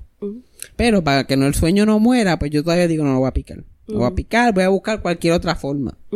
Al principio, cuando empecé la universidad, la técnica era que yo en el dormitorio, en la residencia, habían inodoros industriales. Ujú. Que lo que no baje eso, no lo baja nadie. Exacto. Yo podía dejar cualquier cosa y cualquier cosa y, y sin mirar yo bajaba. y siempre había esa mirada de terror. Siempre había esa mirada de terror. Le hemos tenido que editar todas las risas de Yajaira porque se ahoga cada vez que- Yo me volteaba para atrás y yo, ay, fíjense cómo voto, anda, y no había nada, no había ni, ni- sabes que a veces se queda el, el- el- el agarre, como que cogió una mano y hizo, no. Sí, para ti era un truco de magia. Eh, Era, como un que- truco de magia, un truco de magia. Solamente una vez no hubo break Yeah. en todos los tiempos en el, en el dormitorio. Estaba en la red. Yo compartía el baño con seis personas. Uh. Y un día entré a, ba- a bañarme. Entonces, prendí la ducha, me senté. Hice lo que tenía que hacer. Bajé el inodoro sin pensarlo. Y ya me voy a meter y miro como siempre, confiado. Pues ya, esto, ya habían pasado como tres años de esto. y yo veo y está como si no ni lo hubiera bajado. Está con nada. Nada, no ha habido ni movimiento, ni struggle, Sí. nada. Él está ahí. Por poco me saluda, él como que, ¿cómo estás? ¿Todo bien? y yo ahí viendo, entonces pensé, yo creo que yo no lo bajé, me olvidó. Y yo, lo hundí, vez, nada, él estaba, en- había caído en tal posición que ninguno de los, como que la, los- la presión de agua lo cogía. Y yo, sea la madre. Entonces, esos baños industriales no tienen mucha agua. No tienen agua ni nada, son como que la agua llega y le da un cantazo, pero no se queda con agua, so no hay Yeah. mucho movimiento. Yeah. Se le daba y nada, porque donde él, él estaba en, un cie- en una posición de 100 cagadas que yo de ahí ese día fue que me tocó en la posición que ningún agua lo cogía. Sí.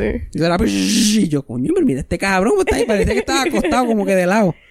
Me parecía cuando Burt Reynolds posó en nu Exacto. para, para Playgirl, así como que de lado así aguantándose la cabeza. Tú lo tomaste personal. Algo así. Y yo, mira este cabrón. Y ya la gente está de pum, pum, pum. Mira, vas a terminar de bañarte. Solamente escuchamos. Y hombre, y hombre, que me estoy bañando. y yo no tenía, y yo no tenía break, yo estaba paniqueándome. ¿Qué yo voy a hacer?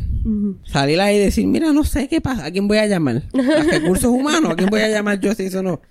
Si un inodoro industrial no baja un mojón, un inodoro de eso, Ajá. ¿qué supone que yo haga? A primer impacto, yo no puedo hacer más nada. Mm. Y tú sabes que cuando te están tocando la puerta y tú estás en una situación así, tú lo que haces empieza a sudar. Oh, sí. Y ay, Dios mío, aquí se jodió la cosa. Y yo, like, mira, Fabieta vino, mira, vamos a llamarla. Ya iban a llamarla abajo al lobby a ver, a que viniera alguien porque yo me había muerto y me había quedado con el, con el flusher en la mano. Y yo, no, no, yo salgo ahora. Y yo, yo estoy ahí yo, y, yo, y yo miro el inodoro. Y miro mi jopa que está en un lado quitada en la ducha. Y miro la puerta y la gente, like, pam, pam, pam, y yo miro el inodoro otra vez. Y miro la jopa. Y miro la puerta. Y miro la cortina. Y miro la... Y miro... Finalmente cogí la camisa, yo se jodió la camisa y con la misma camisa que me había quitado, cogí el mojón, lo enderecé para el otro lado y push, lo bajé. Ay. Yo tuve que cogerlo como si fuera, no te pones y lo metí de un lado del otro lado y y se fue. Y si, hubiera, abres la si- puerta. si hubiera sido una película, en ese momento rompen la puerta, ¡pum! ¿Qué está pasando aquí? Yo, like, nada, ¿Y tú no? ¿Qué pasó? nada, me voy a meter a bañar. A Dios meter a bañar. No. ¿Pero no has escuchado a nosotros tocando la puerta? No. No. No, llevo aquí tranquilo. Llevamos aquí toda la semana viendo, estamos viendo que, by the way, recomendado ese season 90 Day Fiancé, The First 90 Days, que es un spin-off de del ori- show original. Y es de, lo, o sea, de la gente cuando se conocen por primera vez antes de pasar el proceso de, de para coger la visa de los 90 días y todo eso. Before the 90 days. Before the 90 Days. 90 Day Fiancé, Before the 90 Days, el first season. Muy bueno, porque este es el season de como Cassandra le llama los mongos. Ay, mira, carajo. Los pobres diablos. Pero y cuando estábamos viendo el show, yo le dije a Cassandra, yo te he contado cuando mi papá y mi mamá se comprometieron. Y ella como que, no, y yo pues te voy a contar en el podcast. yes, I'm excited. Tú piensas que esto fue un papelón. Tú piensas que este show, ojalá hubieran grabado eso. Ojalá hubieran grabado cuando mis padres se comprometieron. ok. ¿Cuánto tiempo tú crees que pasó entre eh, conocerse y que mi papá le pidiera matrimonio a mi mamá? Tiramos un estimado. Dos años. No. Tiene, te voy a dar, te voy a dar tres, tres intentas. Un año. No. No. ¿Estoy cerca? ¿Estoy lejos? ¿Qué? ¿La qué? ¿Más o menos? Eh, menos. Ocho meses. No. Un mes. ¿Qué? Ok, Cupid. María Cupid. ¿Se conocieron? No, se conocieron trabajando porque antes no había nada de esta pendeja. Ellos trabajaban en Golden Skillet.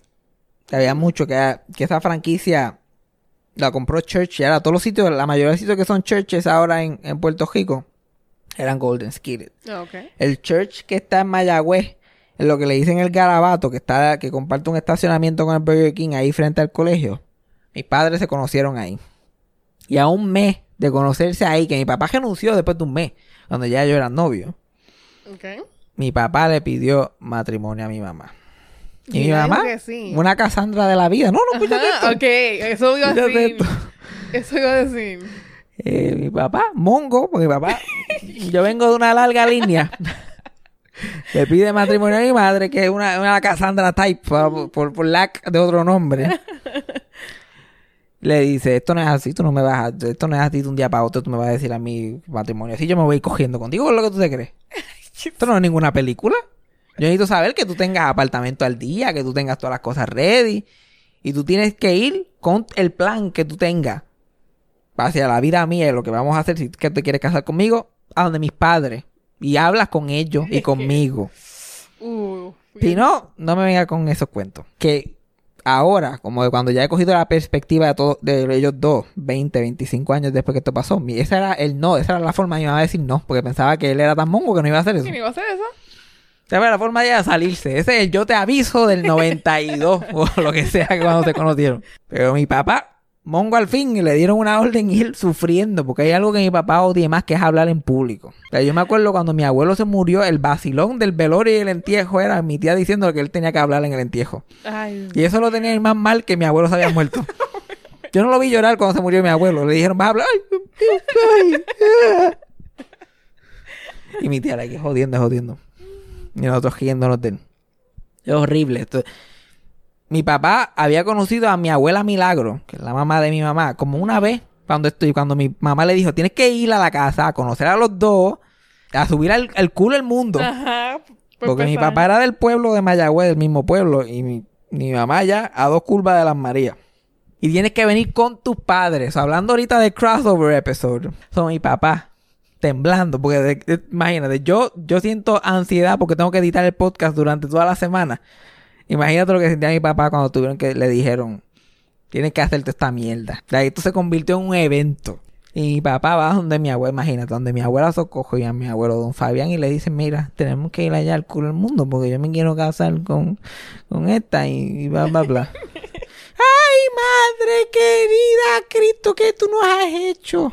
Y mi abuela se tuvo que ir a hacer el permanent en el pelo y a tirarse la tela.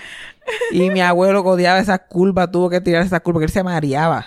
Que si durante mi vida, si él fue allá arriba dos veces, fue mucho, porque él la- literalmente le subía la presión, vomitaba. De verdad. Era como, era ir a la luna para él ir a esas curvas. Entonces él tuvo que ir para allá. Y planearon el día y todo, y llegaron. Y yo he escuchado esta historia muchas veces. de diferentes perspectivas. Yo me, siempre me acuerdo de la perspectiva de mi abuela Milagro. Es que tiene que ser la mejor. Cuando... Porque todo el mundo se tiró a la tela. Mi mamá estaba bien vestida, mi abuela Milagro, mi abuelo Javier estaban en la casa bien vestidos. Mi papá llegó con mi abuela Socojo y mi abuelo Don Fabián llegaron también bien vestidos y qué sé yo qué más. Ajá.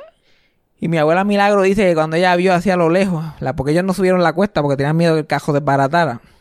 Cuando ella mira desde lejos así, ve a mi abuelo Don Fabián bajarse. Mi abuelo era un hombre blanco, de ojos claros, bigotito así de pincel así, años 30, siempre bien así caladito. Tenía este vibe medio Tommy Muñiz, pero todavía tenía pelito, tenía un poquito de pelito así larguito para atrás. Tenía entrada, pero todavía tenía alguito de pelo para ese tiempo. Se va así bien sofisticado con sus pantalones de vestir, con su camisita ahí bien de botones bien hechas, sus zapatitos. Cuando mi abuela Milagro dice, anda, esta gente tienen chavo. Ella, ella ve ojos claros y tienen chavo. Ya está, like, nos salvamos. Esta gente tiene, son de apellido Castillo y mira cómo se bajó este hombre. Hombre elegante. Ya está, like, entonces, sal- entonces salvó. De momento te deja a mi abuela, mucho más bajita que mi abuelo, negra, con el permanente, con el afrito ahí bien, bien peinadito. Y mi abuela como que, ay, mire, se trajo la sirvienta y todo este vino a echársela. Este vino a echársela, te lo juro, así como ella me lo cuenta el día de hoy. Cuando yo a Socojo que se va, yo digo, mira, y trajo la sirvienta también, que pantalones para guillárselas aquí. y viene mi, y viene mi papá, y mi papá temblando, temblando. Y vienen y se introducen, y se conocen todo y qué sé yo qué más. Entonces, mi papá, una tortura china. Este momento. Lo peor, imagínate tú en la posición de un tortura. Mi abuelo, don Fabián, tortura también. Quiere morir, no quiere estar ahí, se está perdiendo don Francisco. Mi abuela Socojo un escándalo, cabrón. Ella, cualquier cosa es un escándalo, imagínate cómo es este escándalo. Mi abuelo Javier estaba también, tortura china también. Mi mamá estaba torturando a la familia completa. Exacto. Por ninguna razón. Y se sentaron en la sala de mi abuela. Se sentaron y un poquito de awkward chit chat. Qué sé yo qué más. Y se ponen a ver televisión. Todos juntos vestidos y se ponen a ver televisión. Tío. Y cada vez que dan anuncios, dos cosas pasan. Porque cuando están dando el show, que me imagino que fue que mi abuelo dijo, mira, están dando a Don Francisco. Cada vez que el show estaba andando, mi papá decía, en, en los anuncios, le hablo del tema. Vengo a decir lo que tengo que decir. En los anuncios lo hago. Cada vez que venían los anuncios, le decía, en el próximo. En su mente, en el próximo. Y mi abuelo Javier le decía, dame un momentito. Y se iba para la cocina y se daba tres palos de lo nervioso que estaba. O sea, al final de la noche, mi abuelo Javier estaba bojacho como tuerca. Oh my God. Y la única que estaban como si nada, la Psycho. Mi abuela Milagro y mi mamá. la única que no te veías como si nada, esperando a ver qué pasaba. Y mi papá, en los próximos anuncios. En los próximos anuncios hablamos del tema. Y luego de ahí, entonces, venían los anuncios otra vez. en los próximos, los próximos. Cuando salga el de church, cuando salga el de church. O sea, de church. De momento, mi abuela Socojo, ya cuando había, había pasado como una hora, ya ellos viendo televisión allí. Mi abuela Socojo, no es porque sea hijo mío, pero esto es una joya. Y papá, la puñeta, porque ya lo tiró, ya, lo- ya lo arrojó al vacío. Ya el tema está ahí. Ay. El tema está ahí. Y ahí mi papá, pues, yo me quería estar con ella. Y en la casa, hay unos altos en la casa. Y, y mi y papi me va a ayudar con apartamento y, y las cosas. Y, mi abuela Milagro, pues dale, estamos aquí, estamos ahora, marzo, 8 de febrero, el año que viene. Mi abuela se como, dale, eso suena bien. Y, yo, y, mi, mamá, y mi mamá como que... Ahí, de ella, chi- ella chileando, cuando le dijeron que había boda, ella, ¿qué? Te la llevas. Y cuando vinimos a ver, pum, ya estaba todo trancado. El, el 8 de febrero del año anterior, del 92, se hicieron novios. Y el 8 de febrero del 93 se casaron. Oh my God. Así fue la cosa. Y tu mamá todo el tiempo pensando como que, ah, esto no se va a dar. La reacción de mi mamá fue, no me digan nada de la boda. Planeanla ustedes. Y mi tía y mi abuela planearon la boda ya sola. Y cada vez que le preguntaban, mire, ¿y qué color le No me digan, dígame en qué día llego a ponerme el traje. No me digan más nada. Ay, qué amor. Esa era, esa era su forma de negarlo, aparentemente, de que eso iba a pasar. Bueno, ella, ella dijo, ella le dijo a mi papá después, años después, le confesó como que yo vine a pensar que esto era real cuando entré a la iglesia. Dije, anda, para el cara, yo tengo que casarme con este tipo. Esto de verdad va a pasar. De momento Oh está God. toda su familia ahí, ya está en el traje ya. Anda, esto no era jodiendo nada. Que. Literal, desasociándose todo el camino. Por eso que ese video de boda es la cosa más graciosa del mundo. Cuando ya tú sabes lo que yo sé. Que eso es un chiste. Que antes existía. No sé qué ha pasado con ese video de creo que se llenó de comején o algo. Se jodió. Come genes. Chacho, ese, ese video. Yo vi ese video hace como 10 años atrás. Y conté más de 47 muertos en esa boda. No quiero saber ahora cuántos hay. Eso fue todo el mundo que se iba a morir en 5 años. Fue a esa boda. Esa boda fue maldita desde el momento. Bueno, es que todo el mundo que fue tenía más de 75 en el momento. No. ¿Sabes que a los viejos les encantan las bodas? Es- Ay, no sé por qué. Comer. Ah, bueno, también. Y beber. Hey. Comer y beber de gratis. Que mejor que eso. Entonces ahí fue que mi mamá de verdad cayó en cuenta del asunto. Cuando ya. Cuando el fotógrafo estaba como que mira el televisor, mira el, te- mira el televisor. Y ya tenía que sacarse fotos mirando el televisor porque después ponían el, televi- pues, en el televisor con efectos así de Photoshop bien antiguos. Ponían, lo ponían a él en la iglesia esperando. Chacho, ese álbum de boda está cabrón. Y esos televisores, esos televisores culones así. Y ahí, mira el televisor y él ahí, "Ah, me quiero morir. Así fue eso. Ten cuidado que tú, yo te veo a ti cayendo en una situación así. tú pichando y pichando y de momento está tu mamá vestida, están los padrinos de la boda, está todo el mundo, ponte el traje que nos vamos. Y eso fue en la plaza ahí, en la iglesia ahí, al frente de la plaza de, de Mayagüez. Y fue una boda bien, ya, de la- del video y la foto, fue una boda bien grande. Eso estaba allí, todo, todo Mayagüez y todo, todo Geocaña. Uy. Pobre tu mamá. Pues, pero ¿por qué no dijo que no? Pero tú sabes lo que pasa también en esa época. Y yo lo digo como si fueran los 40, esto fue en los 90. pero en Puerto Rico también, que todavía se ve. Esta era la única forma de independizarte. Like, mi mamá se tenía que quedar en la casa con sus padres hasta que alguien se la llevara porque no había más nada. mi abuela no la ayudaba, como mira, cómprate un cajil. Mi abuela no le enseñó, mi abuela y mi abuelo no le enseñaron ni a guiar. Mi papá, cuando ya estaban casados, le enseñó a guiar y le la soltaba el cajo. Así era, so, ella tenía, ella tenía que salir de ahí también. Y como que pues, y mi, y mi, y mis abuelos ayudaron a mi papá, porque mi- la- no es la casa que vive ahora mi abuela, ellos vivían en otra casa. Y tenía como unos cuartos así eh, altos, que mi abuelo ayudó que mi papá lo convirtiera en un apartamentito, y lo ayudaron. Ellos lo que tenían era un part-time. Mi papá tenía un part-time en Ponderosa, de dishwasher, cuando se casó. Y mi mamá todavía estaba trabajando en Gordon Skillet. Ah. Y mis abuelos así lo ayudaron con el apartamentito, no tenían que pagar luz ni agua, no tenían que pagar gente. El cable era el mismo cable que, que tenían mi- mis abuelos en la parte de abajo. ok. So, mi mamá iba a tener cable por primera vez desde que se fue a Nueva York, porque ella nació en Nueva York. Iba a ver televisión en inglés por primera vez desde que tenía como nueve años. Habían sus cosas buenas. Y ahí se tiraron. Y mi papá, cuando se tiró esa maroma de la casa de mi abuela a pedirle a ella y ese revolú, mi papá tenía este 20 años. Ajá. Pues yo quiero saber como que, como que la impresión de tu abuela Milagro cuando vio a tu papá, como tal. No cuando vio al papá de tu papá, pero Ella, ella siempre fue loca con él. Ella siempre, siempre pensaba que era una persona muy buena. No ves que mi papá es de usted y tenga. Mi papá siempre... Y mi abuela que es una narcisista de siete pares de cojones. Mi papá siempre era lo que ella diga, como de eso. Y mi abuela siempre... Con él nunca han tenido problemas. Todavía... Mi abuela hasta le comentan las fotos en Facebook.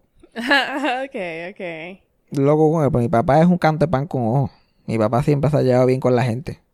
Lo que, lo que te puedo decir, lo que mi tío... El, que yo hablo con él por teléfono cada jato. Y este y la que fue esposa de él que era mejor amiga de mi mamá y toda esa gente todos los contemporáneos de mi mamá dijeron cuando mi papá lo conocieron le dijeron él es gay eso fue lo que todo el mundo y, y obviamente no usaron esas palabras Ajá. de la mira tú estás con el ¿sabes, fulanito porque creo que mi mi tía lo conocía de lejos la que se casó con mi tío que era mejor amiga de mi mamá como que lo conocía de lejos por Mayagüez porque estudió en la José de Diego like, un jabulo así Ajá. y ella, mira, tú sabes fulanito, se llama Fabián, es de tal sitio, bla, bla, bla. Y él, ay, pero él no es pato. Esa fue la impresión. Y mira, Y mira. para que tú veas. Pero no, mi, mi, mis, mi papá y su suegro, chacho, mm, eso era Ok, por lo menos. close. Por lo menos. Siempre. Mi papá se lleva bien con la gente, mi papá no es como yo. Ahí no salía él, ahí no salía él. Que todo el mundo se lleva bien con él.